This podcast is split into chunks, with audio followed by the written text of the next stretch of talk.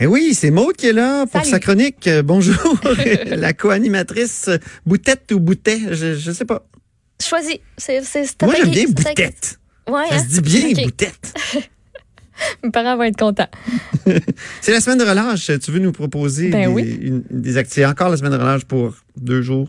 Aujourd'hui Oui. et Un Pas pour nous, hein, pour certains parents. Non, jamais en relâche. Puis d'ailleurs, juste avant là, de, de faire des suggestions de, de choses à regarder en rafale, est-ce Oui. que tu sais, ça, toi tu vas sûrement le savoir, ça m'étonnerait même pas. Euh, mais le commun des mortels, peut-être le sait pas, ça vient d'où, ça part d'où la semaine de relâche? Ah, sais-tu? mais c'était pas une proposition d'un d'un homme dans le secteur de l'éducation qui disait ça n'a Ouais. pas de sens qu'on profite pas davantage de, de l'hiver au Québec. Euh, Ben, près. ouais, à peu près. ça, hein? Ça revient à Fernand Paradis, qui lui étudiait en ça. enseignement dans les années 60. Puis lui, il se- il s'est rendu compte là, que vraiment, chaque année, il y a des statistiques d'absentéisme. Euh, puis ça revient toujours, tu sais, pas mal au même. Les gens sont pas là, autant les élèves que euh, les enseignants. Les enseignants, ils s'absentent beaucoup plus fin février, début du mois de mars. Ça fait que lui, il fait un lien entre ça, puis l'hiver qui commence à nous à rentrer dedans. puis Comme une fatigue saisonnière. ouais. Ouais, puis je sais pas si tu la sens, mais moi, là, cette semaine, là, j'avais de la misère à Non, me lever, mais on dirait des moi, fois. je là. suis, moi, je suis un petit Ouais. particulier là-dessus. Ouais, puis t'aimes l'hiver. J'aime tellement l'hiver et les sports d'hiver. Non, c'est ça. Fait que toi, ça passe bien, mais euh, lui s'est rendu compte donc de ça. Et en 68, en 68, oui. J'ai euh, juste une petite parenthèse. ouais, moi, ça casse quand même à partir d'avril. là. Ok, Tu sais, ça, c'est plus tough. quand la, la dernière tempête, Ouais. J'avoue qu'elle m'énerve un petit peu. Oui, ça c'est vrai. là. Fin mars, début avril. Là, mais avril, sais, la c'est le mois où dernière, tout là. renaît, où tout fond. Ça sent la garnotte dehors. Euh, C'est Il y a de la slush. C'est comme la renaissance. Là. Ça commence à faire du bien. Puis le soleil commence à être pas mal plus Mm. Donc, je suis quand même pas un illuminé total de l'hiver. Non, puis on, ch- ça- on change l'heure hein, en fin de semaine. Ça fait que ça Ben oui, devient, c'est euh, vrai. samedi, ça. Dans la nuit de samedi à dimanche. Fait que ça va, euh, je pense que ça va nous donner comme un boost pour passer, euh, pour passer au travers. là. Une heure de plus dans- d'ensoleillement durant, euh, à la fin de la journée, là, moi, je ne dis pas non. Euh, donc, si je reviens à, François, à notre cher Fernand Oui. Paradis, non François Paradis, euh, bonjour à lui. Fernand Paradis. Euh, lui, il a fait un stage d'observation en France en 68 et boum, c'est l'illumination. Les Français, eux, ont un congé qui n'existait pas ici et il s'est dit pourquoi je le ramènerais pas au Québec? Donc, neuf ans plus tard, par contre, là, ça a pris pas mal de temps. Lui, il réussit à implanter la semaine de relâche à sa propre commission scolaire où il est directeur. On parle de la commission scolaire catholique de Québec. Puis ensuite, ben, ça va prendre une couple d'années pour que l'idée soit reprise par d'autres puis éventuellement soit mise en place partout au Québec. Donc, euh, vous dites euh, merci à Fernand euh, Paradis, Ah ouais, les moi, j'ai tellement des beaux souvenirs là, de semaines de ski. euh, Ouais, ça fait du bien. C'est le fun. Ah, Aller dans un chalet, jouer dehors. C'est le fun quand il y avait des tempêtes la semaine de relâche. Puis tu que tu peux sortir, ça. jouer dehors, puis que t'as pas besoin, tu t'as pas d'obligation, rien. Tu fais juste comme mettre des. Autres, on mettait nos lunettes de ski, là, puis on allait dehors. Puis. euh, Mais oui, il faut jouer dehors. On a eu une bonne entrevue là, plus tôt avec un médecin qui nous dit Ouais. que les écrans, c'est terrible ce que ça fait. ouais. Il faut sortir. Ben oui, il faut sortir, mais. Là, moi, je vais à contre-courant mais- de, de tout ça, là, mais c'est le fun. Tu vas de pas dire qu'il faut regarder la TV? Ouais, c'est le fun, c'est faire la patate de Mon divan, boutette. puis regarder des séries, surtout quand elles sont bonnes. Puis là, Après avoir fait trois heures de sport intensif oui, dehors, Maude. Oui, comme je fais à tous les jours. Oui, moi et mon Oui. cardio de marde. Euh, ben, je vous en présente deux seulement. J'aurais pu euh, en présenter plusieurs. Euh, Puis j'y vais du côté, non pas de la fiction, mais de la réalité. Euh, donc, en premier, c'est euh, en ligne depuis lundi sur le Club Illico. C'est une série documentaire de cinq épisodes qui nous vient des producteurs de Fugueuse. Ça s'appelle En fugue. Ah oui, Euh, ok, moi, je me oui. suis clenché euh, tout ça en deux, euh, en deux soirées. euh, puis j'ai- vraiment adoré. La première saison de Fugueuse, on se rappelle, ça a pas mal ému tout le monde. On a été troublés, choqués. On a ouvert aussi les yeux un petit peu plus euh, sur cette réalité-là, tourner notre regard vers euh, justement cette réalité de la prostitution, des pimes, des fugueuses. Euh, il y a 6000 fugues qui sont rapportées chaque année au Québec. Et dans le lot, il y a le tiers qui concerne quand même l'exploitation sexuelle. Et durant cette série-là, donc en fugue, on va suivre les traces de trois vraies fugueuses. C'est un docu-série. Particulièrement, on va suivre celle de Natacha. Sa mère, Paula, elle ne l'a pas vue depuis octobre 2018, ce qui remonte à sa dernière fugue. Et c'était pas la première fugue de Natacha, mais c'était la plus récente. Et elle, tout ce qu'elle veut, c'est de retrouver sa fille.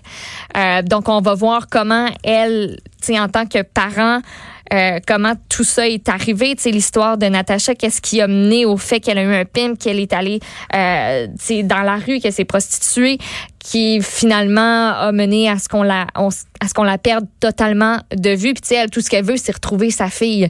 Euh, pour y arriver, il y a deux femmes qui sont indispensables et à qui on va vraiment s'attacher, je te dirais, durant les cinq épisodes. Euh, Martine Laurier, c'est une enquêteuse retraitée du SPVM. Elle euh, reprend du service, elle après avoir consacré environ 10, à, 10 ans de sa carrière à rechercher des gens. Donc, elle connaît ce travail-là très, très bien. Elle va travailler de pair avec Melissa Luby. Elle, c'est une survivante de l'exploitation sexuelle qui est devenue intervenante en réinsertion sociale. Elle a réussi à se sortir de l'industrie du sexe et maintenant, ce qu'elle veut, c'est aider les autres à s'en sortir. On va d'ailleurs en apprendre plus sur son histoire au fil des épisodes. Elle est même venue au micro euh, de Geneviève Peterson pour, euh, pour en parler donc de, de, son histoire à elle et de la série aussi. Puis j'ai vraiment été surprise en apprenant que ces deux femmes fortes-là, Martine Laurier et Mélissa Luby, c'est la première fois qu'elles travaillent ensemble on jurerait là, que ça fait des années qu'elles se connaissent, moi, je trouve. Ah, euh, on constate aussi durant cette série-là que c'est on s'en doute, là, mais c'est loin d'être simple. Retrouver une fille issue de la prostitution qui fugue, qui disparaît dans la nature, où elle a pu aller. Est-ce que c'est dans une ville des alentours? Est-ce que son pimp l'a envoyé à Toronto? Est-ce qu'elle euh, a décidé de juste comme disparaître dans la nature puis faire en sorte de, de brouiller toutes les pistes euh, pour pas qu'on la retrouve. Euh, J'ai aimé aussi qu'on nous montre le travail des enquêteurs, les efforts qu'eux ils mettent malgré le temps qu'ils pensent. C'est pas vrai que parce que ça fait un an que la fille est disparue, ben on va juste laisser son dossier de côté puis on va laisser ça mourir dans les archives. Euh, il y a toujours des gens pour s'occuper de ces cas-là. Puis je me suis rendu compte que la prostitution aussi, les endroits où ça se passe, ce sont des endroits dans lesquels on peut penser sans se douter qu'il y a des atrocités qui s'y déroulent, qu'il y a des filles qui sont enfermées dans des chambres de motel, puis qui se font littéralement, je, je, je vais le dire de même, le passer dessus, abusées par euh, une dizaine, une vingtaine d'hommes parfois par jour. Puis hmm. ces filles-là ont quoi, 14, 15 ans des fois? Euh, tu sais, on nous par exemple, d'une tour d'appartement pas loin du métro Longueuil pour toi, pas loin du métro Longueuil, ben ça ouvre à partir de 5 heures. Fait que à partir de 5 heures, il y a des gens qui peuvent débarquer là, puis euh, c'est juste à côté, ça se fait bien. Un hôtel motel qui était à quelques rues de mon ancien appart, où je me disais, ça a pas l'air chic dans ce coin-là, puis c'est pas, euh, ça a pas l'air top top comme hôtel motel, mais je, je, je savais pas nécessairement que c'était vraiment un lieu où où ça se passait, puis que c'était bien connu des policiers. On parle aussi d'un hôtel qui est tout près de l'aéroport, que ce soit à Montréal, que ce soit à Toronto, où ils se sont aussi rendus. Euh, écoute, ça nous montre que c'est euh, que c'est un peu partout. Donc, en fugue sur le club illico, c'est disponible euh, dès maintenant, depuis le début de la semaine, en fait. Ah, bien. T'avais une autre, une autre suggestion? Oh, oh, absolument. Et là, là, on change de Parce que si t'en avais pas, moi, j'aurais dit Léo, que j'ai regardé. Ouais. Je sais que ça passe actuellement à euh, TVA. Ah, j'ai vraiment, c'est rare moi que je regarde des trucs en rafale. Puis euh, j'ai vraiment aimé avec Fabien Cloutier là. Oui. C'était très bon. Mais c'est c'est pas évidemment de la fiction. Oui, c'est de la fiction. ça vaut la peine. Puis moi je t'amène ailleurs là, mais ailleurs. Complètement. complètement. Moi on dit que c'est niaiseux ce que j'ai écouté. J'ai même pas fini d'écouter ça, mais j'ai repoussé de beaucoup le moment où j'allais essayer parce que j'en ai entendu énormément parler. J'ai lu des éditos là-dessus. Puis si tu te dis comme moi puis mon chum, ah, on va juste essayer un épisode pour voir, puis que vous pensez que vous allez pouvoir arrêter après, ah, j'ai des nouvelles pour nous, impossible. C'est impossible. Puis moi, je sais pas pourquoi j'ai résisté longtemps de même. Je vous parle d'une télé-réalité qui est disponible sur Netflix. Ça s'appelle Love is Blind. Oh, c'est tellement absurde. Vous allez dire. C'est quoi? Ben, voyons donc. Vous allez rire. Peut-être que vous allez être touché des fois. Peut-être. J'en doute, mais peut-être que ça va venir vous chercher à un certain point. Est-ce que tu t'es dit, euh, j'aurais dû aller jouer dehors? je me dis pourquoi je passe autant de temps là-dessus. Il y a 10 épisodes en tout, d'une quarantaine de minutes chaque. Euh, et puis ce qui est le fun, c'est que là, tous les épisodes sont là, sont arrivés par vague depuis le 13 février, mais vous avez vraiment tout de disponible maintenant. Puis il y a même la réunion des candidats qui euh, font partie de ces télé-réalités-là. C'est disponible depuis... Hey, ça sortait aujourd'hui. Fait que check ça. Tout tourne autour d'une grande question. est-ce que l'amour, le vrai de vrai, là, est-ce qu'il est vraiment aveugle? Et pour répondre à la question, on a choisi des célibataires pour créer une étrange expérience sociale étalée sur 38 jours.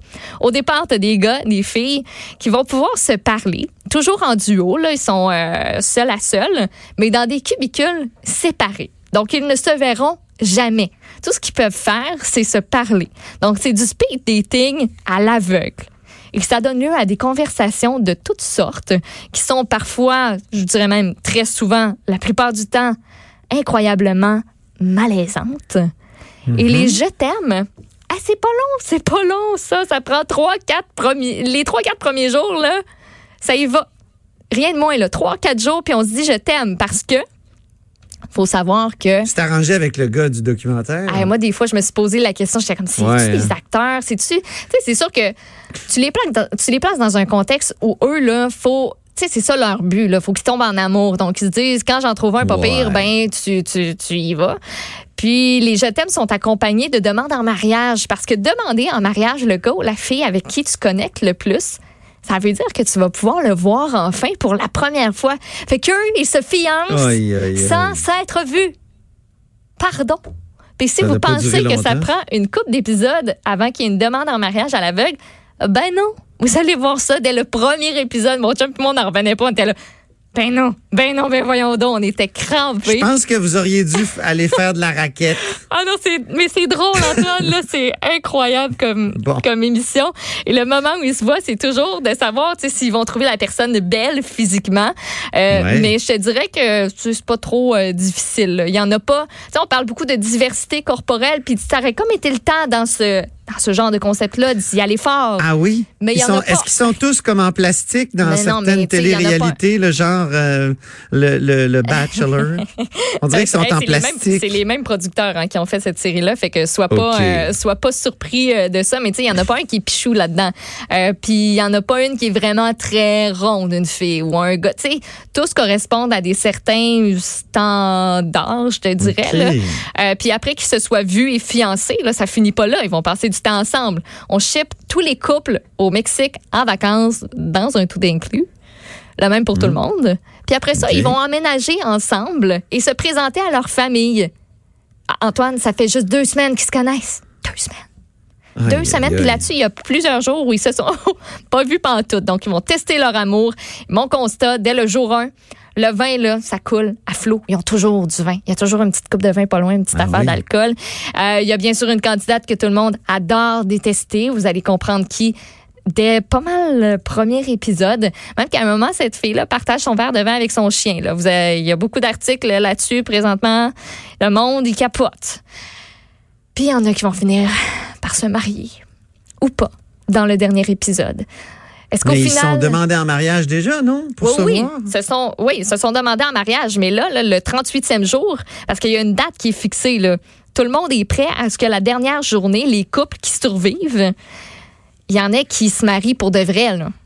Et là, on va savoir, parce que ça, ça a été tourné à l'avance, mais on va savoir, comme là, l'épisode de la réunion là, des, des candidats, c'est disponible dès, dès maintenant. Donc là, c'est on va savoir quel couple ont, ont toffé quel couple ça n'a pas fonctionné. Tu sais, ce sera pas trop difficile. Là. Je pense qu'il y a beaucoup de gens qui, qui ont vu venir euh, bien des affaires. Euh, tu sais, c'est très, c'est très prévisible. Mais ça fait du bien, des fois, se mettre le cerveau un peu là, sur, tu sais, à off. Ouais, ouais. Ça, il faut vraiment que tu le fasses si tu veux écouter ça, là, parce que tu peux pas, tu peux pas pousser ta réflexion trop loin. pas ça, moi. Non, moi. Je pense je, je sais pas pourquoi, mais j'avais le feeling que, que ça serait pas ta, ah non, mais je suis capable de mettre mon, mon cerveau euh, absolument à, off. Des fois, il se met même sans que j'ai, euh, comment dire, je, involontairement. mais moi, ben ça va être plus pour la boxe ou des affaires de même que ma blonde me reproche de regarder. OK amateur euh, de boxe, mais il y a beaucoup de. Ces temps-ci, moi, je traite beaucoup sur les documentaires, de, les séries documentaires où on nous présente plusieurs euh, réalités. Là, j'avais commencé une sur la Formule 1 aussi, euh, les pilotes de Formule 1. Ça, ah, peut-être que t'aimerais ça, ça. C'est sur Oui. Netflix encore. Euh, oui? La première saison a été diffusée, ça fait quand même une coupe de mois déjà. Euh, puis là, la saison 2 est disponible, puis on, on voit vraiment l'envers du décor des pilotes de Formule 1. Tu sais, nous autres, on... Moi, c'est pas quelque chose qui me passionne. Là. Je, je veux dire, je me lève pas pour regarder une course de Formule 1. Oui, j'en ai entendu parler de ça, Euh, c'est vrai. Ça, ça m'excite pas le poil ben ben, mais de voir tout ce qu'il y a en arrière. Tu sais, les écuries, comment ça fonctionne, les pilotes qui changent, euh, qui, s'en- qui passent d'une écurie à une autre, ou même tu sais, les querelles qu'il y a entre les pilotes d'une même écurie et qui provoquent à un certain moment, je pense à Red Bull, où euh, deux pilotes qui s'aimaient pas ben ben ont essayé de comme dépasser l'autre durant la course puis prouver c'était qui le meilleur Mm. puis finalement ils se sont rentrés dedans puis il y en a pas un qui a fini sur le podium tu sais. Euh, mais je suis- je trouve ça vraiment intéressant Moi, de je suis voir tout ce très ancien dans ma consommation, je pense. Tu sais, j'ai- j'aime ça, regarder des, euh, des séries euh, à l'ancienne, c'est-à-dire à la télévision, à l'heure où ça passe. Ben, je- oui j'aime ça aussi pour des J'écoute séries Fête québécoises par exemple, à Radio-Canada. là, Ok. Je trouve que c'est super bon. je l'ai pas essayé celle Ah, Fête ah mais d'hiver, c'est la deuxième incroyable. saison hein? Ah, c'est troisième. C'est vraiment... OK. euh, je pense que j'ai essayé euh, un bout de un bout de la première mais c'est ça moi c'est les séries euh, C'est très bon, c'est original, c'est ça se passe aussi dans des endroits qui sont rarement filmés, tu sais, Ouais. Mascouche, Terrebonne. puis c'est c'est des petits cahiers de, de la place avec évidemment la policière là, qui est jouée par Isabelle Blais.